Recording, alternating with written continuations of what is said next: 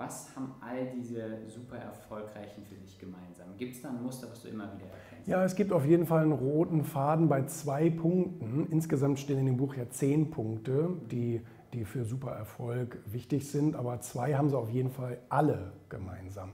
Das ist A, der Punkt, ähm, dass sie ihre Leidenschaft zum Beruf gemacht haben.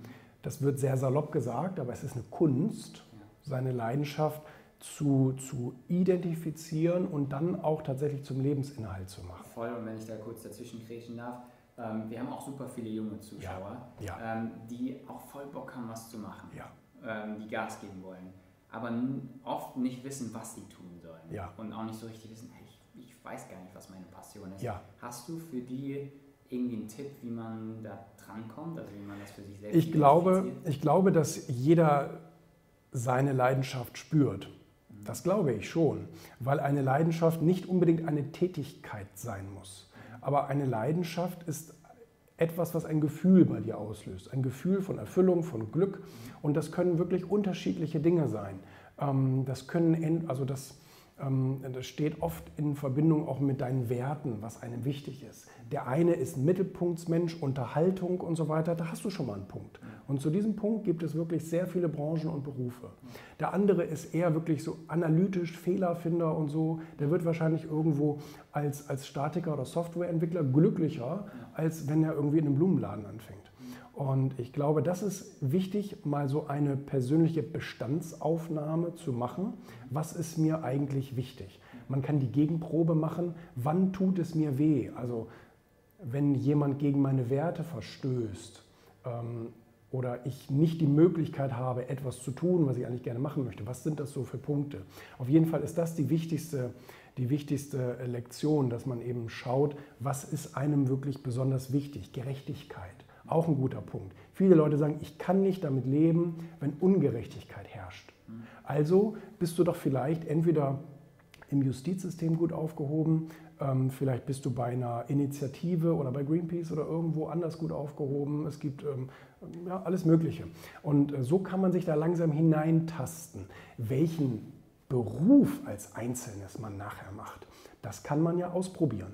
Man kann ja dann, wenn man sagt, okay, Gerechtigkeit, das ist voll mein Ding, das, das ist mein Lebensinhalt, das brauche ich für mich, dann kann man ja mal in die JVA gehen, zur Polizei, zur Anwaltskanzlei, mal irgendwo in, eine, in, einen, in einen Verein oder irgend sowas und einfach mal schauen, wo einem das Klima besonders gut gefällt. Ne? Also, Parameter, also Kompass ist quasi das eigene Wertesystem ja. für die richtige Richtung in die Passion und dann geht es über Testen. Ja, definitiv. Okay.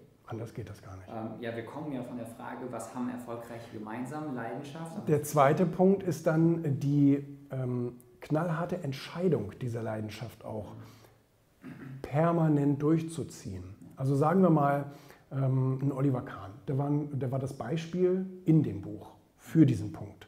Und, und Oliver Kahn ist mit, dieser Sport, mit diesem sportlichen Ehrgeiz auf die Welt gekommen. Gut, kommt ja auch aus so einer Familie, aus einer Sportlerfamilie und ähm, war morgens der Erste auf dem Platz, abends der Letzte auf dem Platz und hat das Thema einfach, das war für sich, für, das war seine Welt. Und hat dann aber auch irgendwann die, die ganz knallharte Entscheidung treffen müssen, egal was passiert, egal welche Stolpersteine mir in den Weg kommen, egal welche Menschen mich vielleicht abbringen wollen von meinem Traum. Ich werde das so lange durchziehen, bis ich sozusagen in meinem Traumleben an meinem Ziel angekommen bin. Und das ist am Anfang der Karriere natürlich insbesondere auch äh, schwierig. Bei ihm kann man das ja auch gut nachlesen, ähm, dass die ersten Schritte in, in der Bundesliga und so weiter für ihn mit Niederlagen verbunden waren. Und alle haben auf ihn geschimpft. Und wenn du dann in so einer Drucksituation bist und trotzdem deiner Entscheidung treu bleibst, auch wenn die Parameter außen um dich herum so aussehen, als wäre es nicht das Richtige für dich oder dass du nicht auf dem richtigen Platz bist, dass du das dann trotzdem durchziehst. Und diese, unter, diese, diese Entscheidung unterscheidet eben die ganzen Leute, trennt sozusagen die Spreu vom Weizen. Wie, ähm, inwiefern ist das angeboren, diese Konsequenz, eine Entscheidung durchzuziehen? Das ist bei einigen zum Glück angeboren, die haben es dann leichter. Das sind gerade auch so ein bisschen, ich sag mal, rotere Typen oder cholerischere Typen, die einfach sagen, my way is my highway und da gehe ich lang und es ist mir völlig egal, wem ich dafür auf die Füße treten muss. Die haben es ein bisschen leichter. Auf der anderen Seite haben sie es ähm, in, der, in, der, zwischenmenschlichen Beziehung schwerer, ne? weil die einfach tatsächlich mehr kämpfen mit Leuten. Ähm, ich gehörte nicht dazu, bei mir musste ich es trainieren.